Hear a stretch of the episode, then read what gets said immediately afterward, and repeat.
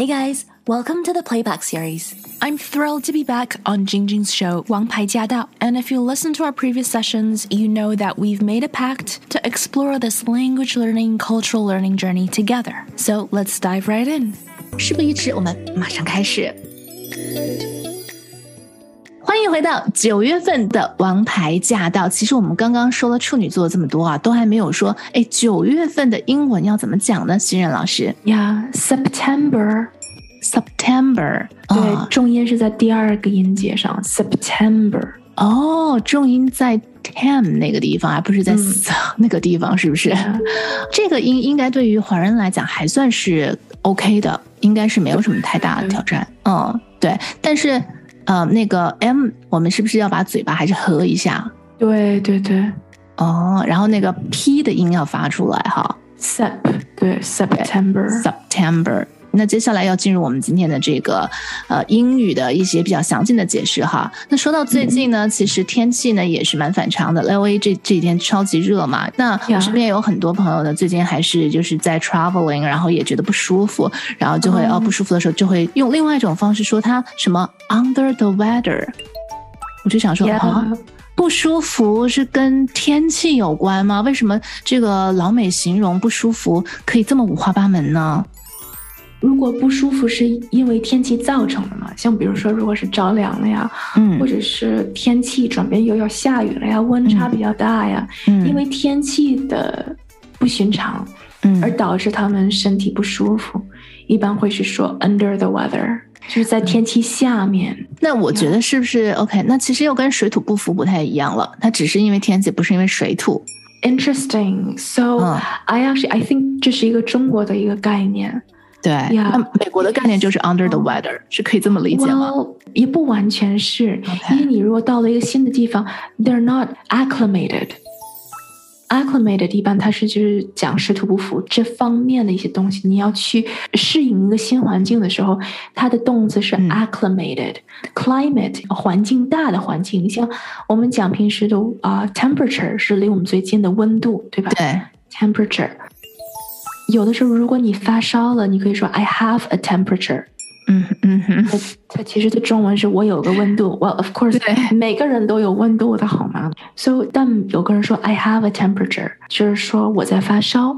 OK，那么啊、t e m p e r a t u r e 是温度。那么我们再讲广一点，就是 weather 天气。天气那再广一点呢是 climate，C L I M A T E 是气 climate。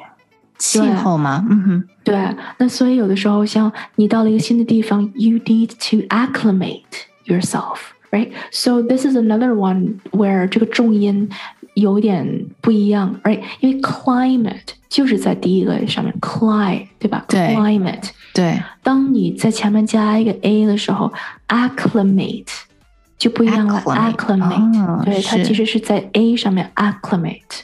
，OK，然后你到了一个地方，你要适应这个地方，acclimate。很多其他的语言管空调叫 climatizer，、所以它的词根也是啊、也是 climate，right？、哦 climatizer 其实就是帮你把温度调到你比较适合的，让你水土服一点。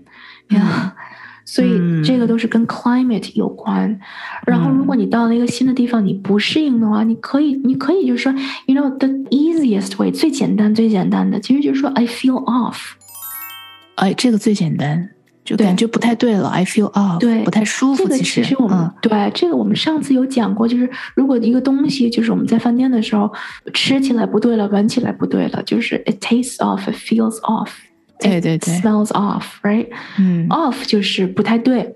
那么同样你，你可以说 you feel off。When you feel off，就是你感觉不太对。对，所以其实有很多种方式可以形容不舒服哈。好，那当然了，我们今天跟大家分享这几个，但希望大家呢都是健健康康的哈，都感觉倍儿好。好，嗯那接下来我们来聊聊这个有关于方向吧，有关于出口入口吧。西人在这方面挺有心得。嗯，呀因为正好你也讲 under the weather 嘛，under 其实 under 它是有个方向感的，对对对对对对吧？对，在东西下面。天之之下，Yeah 对，And 嗯 then also，因为这个也是我最近，因为我也在一个新语言的环境里，在 you know 办事情啊、生活呀，所以很多方面我就觉得 Oh my gosh。Like 我开始意识到哪些词对我来说很重要哈，应该先先了解的。就比如说，如果尤其是你出去旅游也好啊，你出去办事情也好啊，嗯。现在因为尤其是在疫情，我不想 I don't know like anyway 就是对之后还是之间也好，however you say it，因为人的办公情况都不一样了嘛，嗯。所以有的时候在疫情期间呢，就是疫情前你是完全可以去敲门上门办很多事情，嗯但是呢，现在就不是 it's not the case，因为有的时候它的 main entrance like 主要的那个门嗯。是不对外开放的，或者哦是是。他会说要你要进去到这个 service entrance。哦服务通道。对，嗯。服务通道就有的时候 service entrance 长得是什么样子呢？就是嗯。很多卡车，很多大的这个 parking spaces，就很很 industrial looking，不像是就不是很漂亮的那种，不像是像工业那种。对，它很工业 OK 因为它是来迎接车的，对对对哦是是吗嗯所以它是送货的地方。嗯嗯所以有的时候吧，这个点你要了解它是什么样的门。像有的时候是像 front entrance，因为它如果有一个 main entrance，OK，、你要知道 main 是主要的。嗯哼，它如果只有一个 main entrance，就是大门儿，这个就是大门儿。你是说在哪个国家这个情况发生在？哦，我的这个情况发生是在嗯，我 actually 奥地利和美国都有过，但是我在美国嗯我懂、我懂语言呢，嗯 所以嗯我只是跑来跑去很多。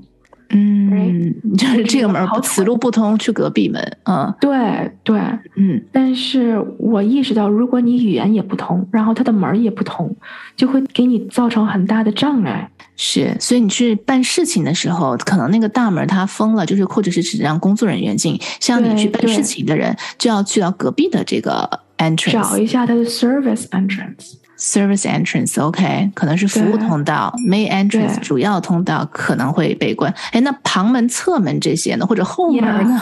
对，后面嗯就是 back entrance。哎，对，很直观哈，啊、对，front entrance 是前门儿，back entrance。后门 Yeah，很多的 restaurant 有的时候，这个也是在另外一个国家，我看到，因为我出去吃饭嘛，然后你就看到它主要那个门，你在网上找到它的地址，你到了这个地址，然后那门上贴了个条子，就是说你要找我们的侧门，或者是你要找从后面进。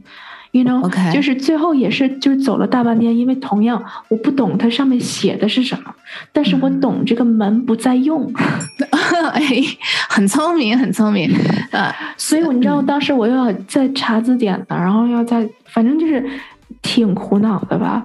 然后就又让我意识到，所以这个已经是同样的事情发生了三四次了，所以我就觉得这哦，这一定要知道，因为你在，因为当某件事情它 is not working，嗯，你如果能够多认识一个字儿，它就真的能够多给你带来一条路，是起码让不会让你就完全在那儿就是 you know 傻傻的。 right 在那儿 exactly Yeah.